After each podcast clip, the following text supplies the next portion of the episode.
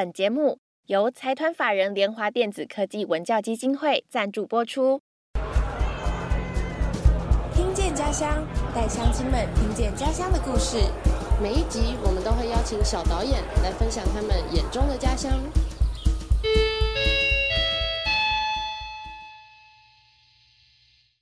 乡亲们，开会啦！我是小花，我是思雨，我是阿亮校长，我是苏老师。被强化了，被我们只要跟大人来宾一起，就会自动接下去。真的真的。今天呢，其实是一个呃，看见家乡起源之前传的概念。对，就是大家还记得我们第一集的时候，跟蒲老师还有小黄老师一起聊了看见家乡的起源吗？今天我们就要来。聊起源的前传，对，就是大家呃哈比人的意思，对哈比人的意思，哈比人的意思。乡亲们如果有去听第一集的话，应该就记得在第一集小黄老师跟蒲老师讲看见家乡的起源，就会一直听到两个名字，就是苏老师跟阿亮校长。但是乡亲们就很疑惑，这两位到底是谁？就听起来很很伟大、很厉害。这些关键人物，我们终于请过来了。没错，来掌声欢迎！哎，不能太大声，简介所以生气。咚！好，我们先请苏老师跟阿亮校长来跟乡亲们自我介绍一下。好了，苏老师，请。啊，我的正职是成大自工系的教授啊，然后同时也创办了一个爱制造者学习协会啊，叫叫 Program the World，英文是这样子。然后看见家乡这个计划就从 Program the World 里面长出来的，没错，长出来的。看见家乡是 Program the World 的小孩，对，嗯嗯嗯。那没有没有，是插枝啊，插枝哦，对对对。好，那阿亮校长也自我介绍一下。嗯，大家好，我是阿亮校长，一个退休校长，很久没有当校长的校长。介绍完毕。嗯。跟我们预测的一样吧，对，就是两位老师都是做过很厉害的事情，但是介绍的时候觉得说，我是成大职工系的教授，我是退休校长，这样就是很简短。那其实阿亮校长也在看见家这么多年，也很像我们看见家像校长的那种感觉的，就是都会在开幕啊、闭幕的时候坐镇。嗯，不知道大家乖乖，对对对，大家应该也有听过和顺的那一集。校长，你知道有一个小朋友超级迷恋你吗？就是我们问他说你有什么呃，你有什么话想要对开心家乡的工作人员？你最有印象、印象深刻？他说流程是什么？我最喜欢阿亮校长。嗯，哦。真是蛮令我意外，我我们也觉得，我们也很意外。哎，你们意外什么？本来就应该喜欢阿亮校长，因为因为我们通常都会得到什么课程、摄影课啊、剪接课啊，对。但他说他最喜欢开幕的时候阿亮校长讲话，嗯，是是，非常有品味，对，非常。喜欢老这样感觉 不太好哦。我很真心哎，我很真挚哎。OK。那其实因为两位老师的背景也是蛮不一样的，就是阿亮校长之前是有做一个很大的嗯教师的组织，叫做教育普朗克。是。然后两位老师其实也是在教育普朗克认识认识的，可不可以跟乡亲们分享一下这个相遇的小故事？反正我在做这个偏乡的城市设计教育嘛，哈，其实其实我我我们是那种标准的理工人，其实很宅的。那我一天就接到一个接到一个。邀请，然后他说：“哎，有个教育布朗课这样子，啊啊，请我请我找我去讲讲一场。”我说：“哦，教育，嗯，教育布朗课是什么？不知道。但是因为因为他办在那个三林系，想去玩，对，一种半度假的感觉。对，因为因为很久没去过三林溪，三林溪实在太远了，他们就所以我们就说好。然后呢后来才知道说我有好多福利哦，你可以带家眷去，然后可以在那边住。”啊，好几天，然后可以有呃，从早吃到晚，喂食秀，一天吃六顿，喂食秀吗？喂食秀。六顿，就是真的，真的就是每次啊啊啊一一场演讲完了之后，大家就冲出去，然后吃一顿，然后再进来，然后去上面都会胖三公斤出来回来这样子，所以我觉得哎不错啊，那我们就去了，去了之后，然后就发现教育普朗克真的是伟大，对我我第一次从大学。我们在大学没有看过那种活力，没有看过那种创造力。大学会觉得说，哎，大学教授不是应该很会创造吗？做很多研究很会创造啊。今天不是在宣传教育普朗克，你要记得这件事。对。他所以所以去那边哦，就就被他迷上了。从此阿亮就变成我的偶像。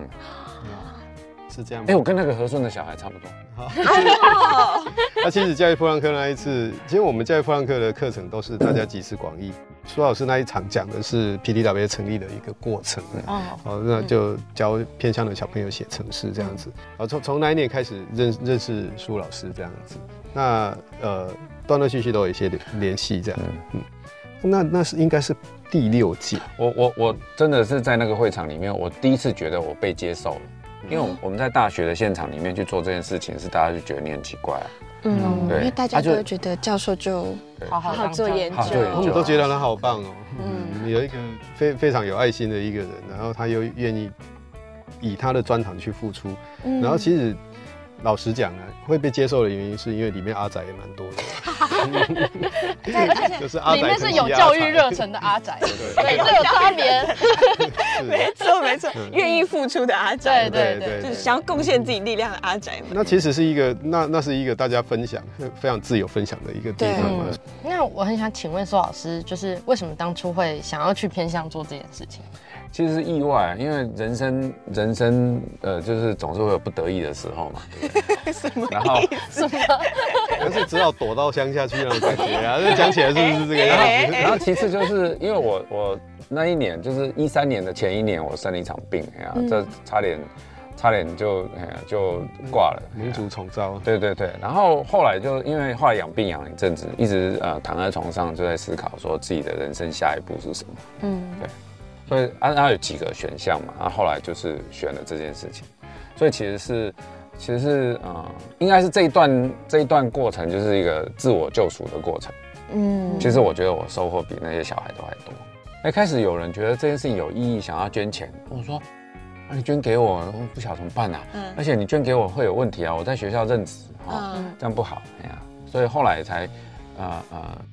成立成立一个协会，让协会可以当成协会就是一个载体，起码可以承受。而且会比较有系统的去。对对对，啊，因为我是理事长啊，所以我又没有领薪水，嗯，所以在学校的那种系统里面，我我我没有呃不会有太多的争议，嗯，尤其是大学教国立大学教授去外面兼职啊干嘛的，常常是会有一些争议的啊。我为了弥平一些争议，所以就做了这些事情，嗯嗯，所以是意外。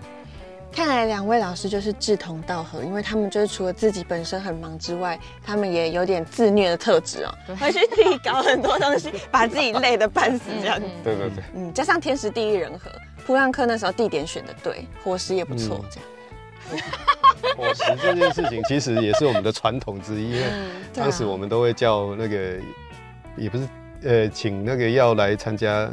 年会的老师们呢，自己带一箱那个家乡的特产，哦有点像 potluck 的那种感觉。其实就跟一家一家一菜跟看见家乡，我们不是小朋友会带家乡的东西一样啊，对，一样啊。这是阿亮，阿亮就是也等于是延续，大家都带来东西就多了，好对，等于是延续教育普朗克的传统，就是要带东西来分享给大家。说到看见家乡，真的其实。为什么我刚刚说阿亮校长也是看见家乡的校长？是因为从很早的时候，其实我们就延续了很多普朗克的传统。嗯，从看见家乡第零届的时候，嗯，第零届就是阿亮上去主持啊。其实第零届那届哈很惊险，因为哈我们的机器怎么怎么架都架不好，阿阿亮去的时候就好。真的是乖乖，是乖乖的概念，对，就是不是那台电脑不会动，因为我们那时候是用用投影机架，用 Trust 啊，然后架在上面做地图嘛，四台投影机，四台哈，一个图，总对拼成一个图。啊，总是会有一台不 work 这样，啊，他来就好。二零一七年，这种神奇的力量，对对对对，他来就好。因为在主持的那一年的时候，其实我已经第一件要退休了。嗯嗯，我我就告诉苏老师说我要退休了。然后我说你不可以退休，你是国家栋梁，你是民主，你对国家很有贡献。对，你是教育普朗克的帮主，你怎么可以退休呢？当当时苏老师是真的是这样讲，他说：“哎，你还可以做很多事情啊，你为什么要退休？对啊，才五十岁。那那后来我是跟他讲说，我已经递件了，而且已经。就是要退，确定要退。是在暗示说，对我告诉他我明年可以找我了，我退休了可以找我。我就问他说：“那你 PDW 那边有个缺人？” 我说：“你刚刚退休，刚刚退休，刚刚来，我好累。”然后马马上转变就是，那你赶快退吧。一定要问出那句话，对对对，就不可以只说我要退休，一定要问说你那边有没有缺人？对，一定要问的非常非常的清楚。对，没错没错。那所以一开始是怎么会从呃做？科技教育、城市教育到做影像教育，这中间的切点应该跟空拍机，我记得跟空拍对，跟空拍机有关啊，跟空拍机有关，就是，但是的状况其实是因为因为那个我我去的一些偏乡小孩都很讨厌他们家乡嘛。因为你知道乡下哈，有时候就是垃圾乱堆啦，废弃物乱堆，然后没有人整理这样，所以所以像有的地方，我第一年去的时候，那堆垃圾还在那，然后呢，第三年的垃圾还是在那里，可以堆三年都没有人管。对啊，就这样。啊，所以小孩从地面上看就觉得家乡很丑，然后问他们要去哪里，我就问他们小孩你长大想去哪里？会写城市想要去哪里？好，要去台北啊。要去要去西谷啊，干嘛？去国外往外跑，反正就不要留在自己的家。就不要留在自己家。我觉得这个蛮悲哀的。我我们在偏乡大概蹲点蹲了几年之后，你就会发现一个问题，就是偏乡最大的问题不是说偏乡不出人才，偏向很多人才，但是很多人才就出去了之后哈，就不会回来了。所以那时候就说啊，那我们在飞空拍机啊，哦，飞空拍机大小很开心，因为飞空拍机你就看地面嘛，啊，看地面就会不一样，嗯，就会觉得哦，啊，原来我们这边还蛮美的，样。否则他们那边其实是其实是个美的地方啊，他们都不觉得美，因为看不到，平常就只看得到自己走路的这个。那另外就是基本上因为偏向的地方很多很多小孩子认为那是他造成造成家乡是造成他困顿的一个原因，嗯，他会觉得是他前进的阻力，对，所以他就很想离开那边。那其实。呃，你只要看见自己家乡的美的话，就比较容易会对自己的家乡还有一些概念。就将来他成功了啦，我觉得离开是一件必然的事实嘛。那边其实对他的发展是会有阻碍的，但是起码他他要知道说，将来他如果成功了，有机会，他可以把他自己的成功的，不管是金钱也好，或是他自己觉有一些能力也好，回馈给自己的家乡。我觉得这这才是这个计划里面最主要的一个精髓。我们希望孩子记得他自己从哪里出来的，这样子。嗯嗯嗯。采访到这边，先休息一下，接下来是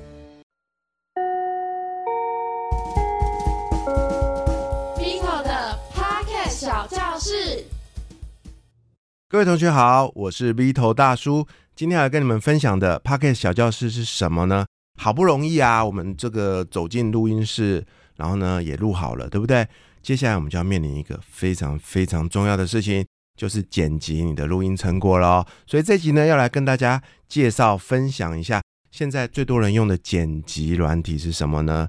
其实啊，根据统计的结果哦，目前最多人用的一个软体呢叫做 Audacity，它呢是一个免费的软体，大家可以透过去上他们的网站去下载哦。它的优点就是哎，功能还蛮强大的，而且不用费用。可是提醒大家哦，你要去透过他们的公司网站下载，而不是下载 App 版哦，因为 App 版啊是要收费的哦。你可以直接到他们的网站上去下载，它是最多人用的。那第二名呢，很多人用的是一个比较专业的版本，大家应该都有偷听过 Adobe 嘛，对不对？那 Adobe 呢，他们有一套专业的剪辑软体叫做 Audition。Audition 呢，这个软体的功能呢非常非常的强大，毕竟是专业的公司出的，是身为很多专业的这个录音。工作者哦，他们都会使用这一套剪辑的软体。那还有没有什么其他的软体？有的。如果呢，你是这个 Mac 的爱用者哦，哎，Mac 有内建一个很棒的软体，叫做 GarageBand。那它当然它的出发点是去呃做很多的音乐。如果你是喜欢音乐的人，GarageBand 是非常好的一个剪辑的。音乐的软体，但是呢，诶，如果我们把这个软体拿来剪辑 podcast，其实也是非常方便好用的哦。它一样是内建的，是不用钱的。那再来的话，还有一些托管平台哦，坊间的软体也非常多。大家如果有兴趣的话，可以去 Google 一下。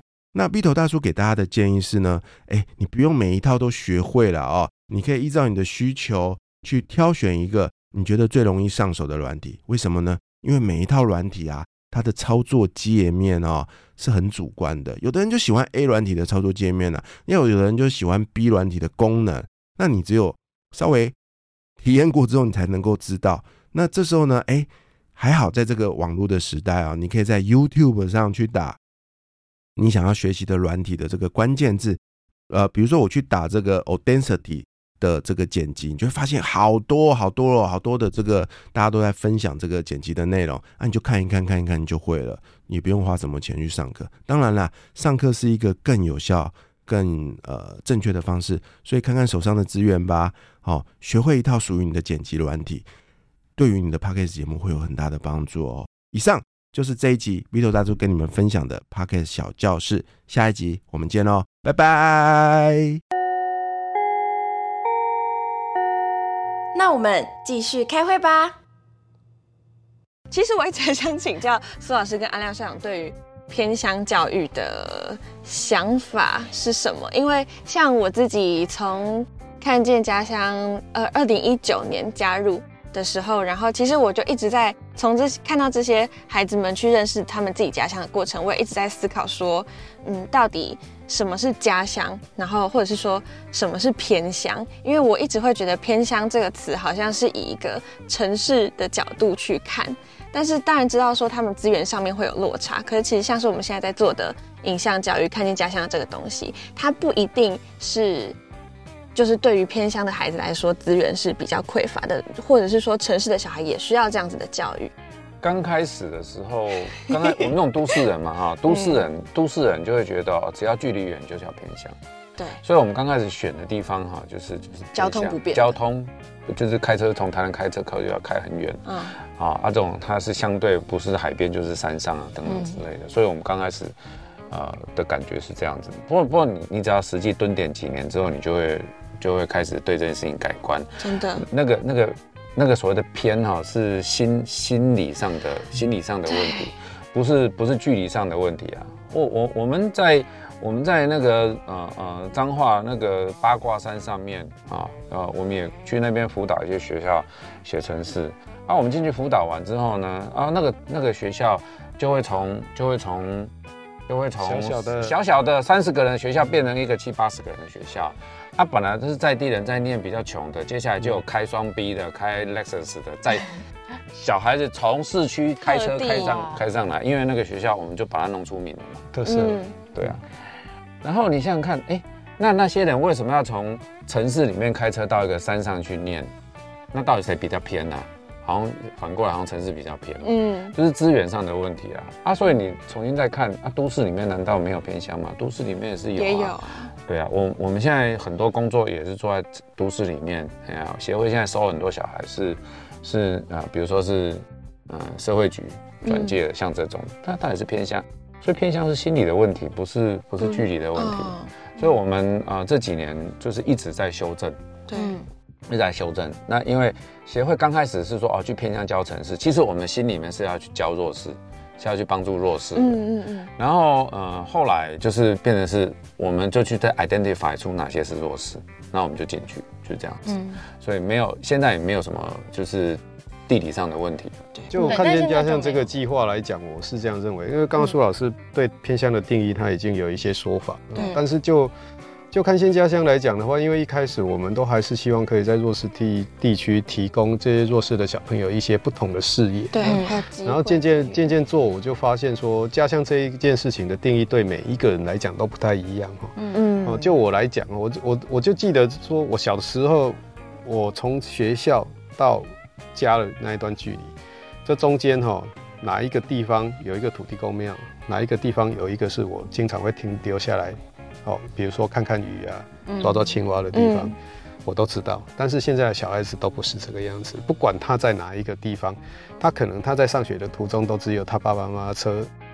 车里面的那个那片天空而已，那其实这是非常可惜的，就是因为现在可能也是社会的变化哈，有时候几百公尺爸爸妈妈都舍不得小孩子走，或是怕危险，他就带着他去上学，但是他就失去他童童年里面他可以探索家乡的那一条路的一个机会。嗯，好，那今天如果说我们这个计划进到学校里面，我们可以让小孩子带着摄影机去探索他自己成长的地方。我觉得这这是蛮蛮不错的一个计划，所以慢慢的，我们会从那个弱势地区这边，希望说这个计划在城市里面也可以去发展。哦，我觉得城市的小孩可能更需要，因为他们可能对自己成长的地方的认知、认识跟认知没有那么多，相对于偏向的小孩子，其实他们可能在那个视角在自己的家乡跑来跑去的机会相对是多的。哦，所以在这一个概念底下，我们比较喜欢喜想要发展的，就是说，你除了认识自己的家乡以外，你因为现在人手都有手机嘛，嗯，你可以透过手机去记录你生活的一切，嗯，那你对自己成长的地方会更深刻一点点，对，然后呃，如果说我们可以拍出一些好的片子，或是比较好的纪录片，我觉得还有一个就是说，我们比比较比较大的一个概念，就是说，其实台湾哈，呃，每每次只要一选举的话，就会撕裂，撕裂的都是对彼此的认知不够。嗯嗯。那如果说我们可以透过每个人的镜头去看别人，看看别人认知的地方。我觉得可以，是不是可以促促进社会的和谐啊？这个我这个我不知道，但是我觉得应该是可以让大家更了解彼此。我们的社会是不是可以比较了解彼此之间到底在想什么？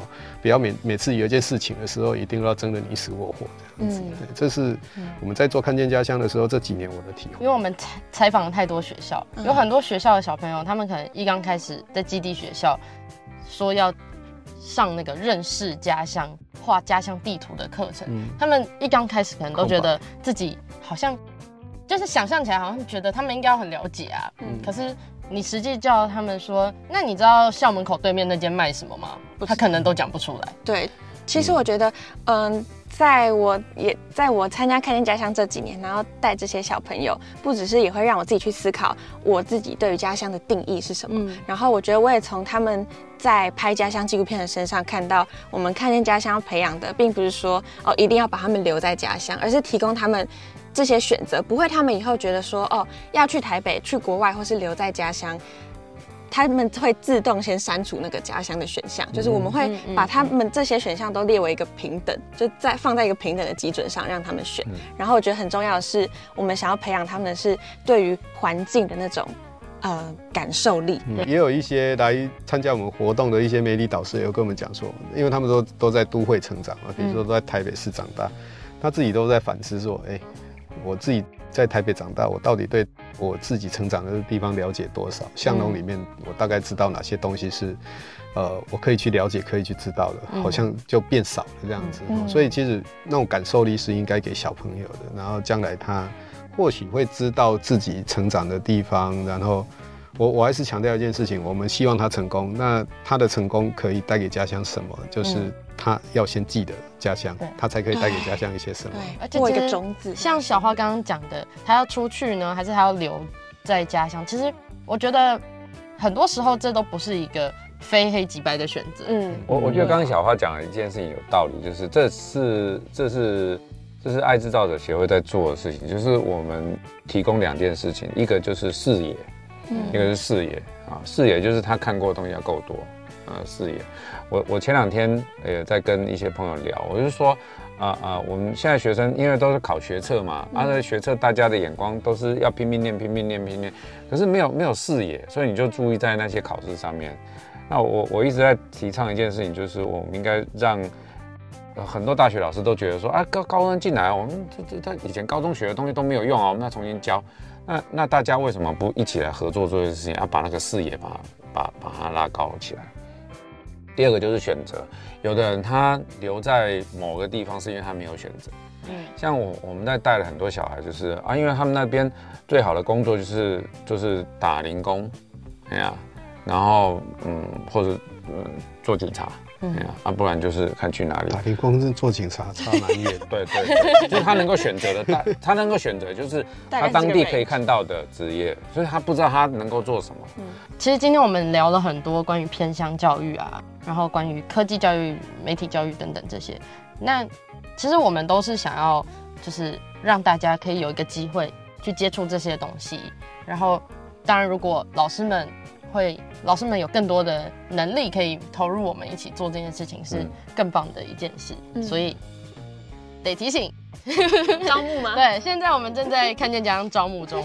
如果有对有兴趣的学校，嗯，有兴趣的学校，有兴趣的个人想当队辅的都可以来参加。嗯，对，嗯。那今天我们社区大会也差不多到这边，应该要做结尾了。没错，真的很谢谢苏老师还有阿亮校长来分享，就是看见家乡的起源的前传。跟 刚我觉得前前传前前传对啊。刚苏老师讲，他说嗯，已经做了十几年了，眼泪都流光。可是我觉得最了不起的就是。你流光这些眼泪之后，现在还坐在这里，在做这些事情，而且以后还会继续做这些事情。就虽然说对未来有很多很多的想象，也不知道未来会怎么样，但是真的很希望，嗯，我们现在在做的事情是能够在这些孩子的心中，就是播下一些种子，嗯，然后真的能够在未来长出一点什么东西，或大或小都好。我们也很希望这是一个社会运动了，因为现在其其实拍摄这件事情对大家来讲真的是太容易了。对，那我们今天的社区大会就先差不多开到这里啦，那我们就散会了，拜拜，拜拜。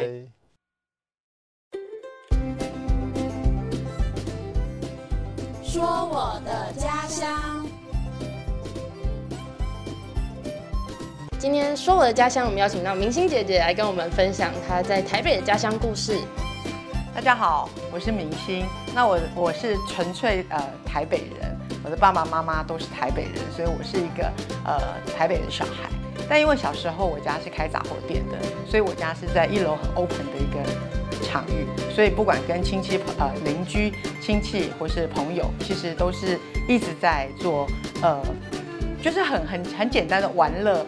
然后跟跟人一直有在做很多的接触，不管是同学，不管邻居，下课就是玩，然后邻居会来我们家买东西，所以一直觉得人跟人之间的感感情这件事情好像很简单，就是在家里就是跟人的感情，跟跟人的接触这样子。嗯，我觉得明星姐姐口中的那个以前的台北，好像跟我现在理解的台北很不一样哎。啊，对，因为我后来就是因为结婚工作关系，所以就到比较城呃市中心。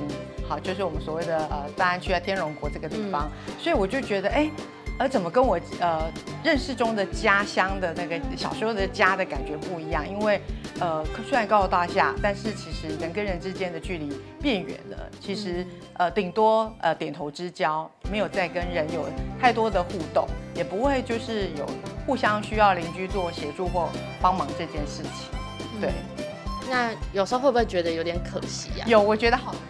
很想呃主动跟大家大家打招呼，或是说哎大家我觉得应该敦亲睦邻，敦亲睦邻，应该大家会有需要的时候呃可以互相做帮助，或是甚至连同大楼的一些呃清洁，大家一起来做维维护，或是做环保啊等等的这些。但我觉得好像有点难难接近，所以我就觉得其实有一点点的小难过，跟我小时候的那个感觉好像不太一样。嗯觉得。这件事情可能是很多现在住在大城市的人都会有同感，就是觉得好像有点想亲近身边的人，可是又不知道从何下手。对我也是这么觉得。嗯，但其实如果我们可以从，呃，比如说跟清洁的，呃，负责清洁的那个人员先打个招呼啊，或者是跟警卫打个招呼，其实很快就会莫名其妙，好像累积了很多朋友这样。像我自己的爷爷，好像也是像这样子跟附近的人打交道的，就蛮特别的。希望大家也许可以在生活中尝试一点点，一次一步，其实就会感觉好像再重新认识了自己住的这个地方。是的，谢谢明星姐姐今天的分享，谢谢。不想错过任何社区消息的乡亲。可以从资讯栏连接前往追踪台湾看见家乡协会的脸书、IG 跟 YouTube 频道，也欢迎乡亲们用家乡故事灌爆说我的家乡信箱，还要记得每周六准时出席社区大会哦。我是小花，我是思云，我们下次见。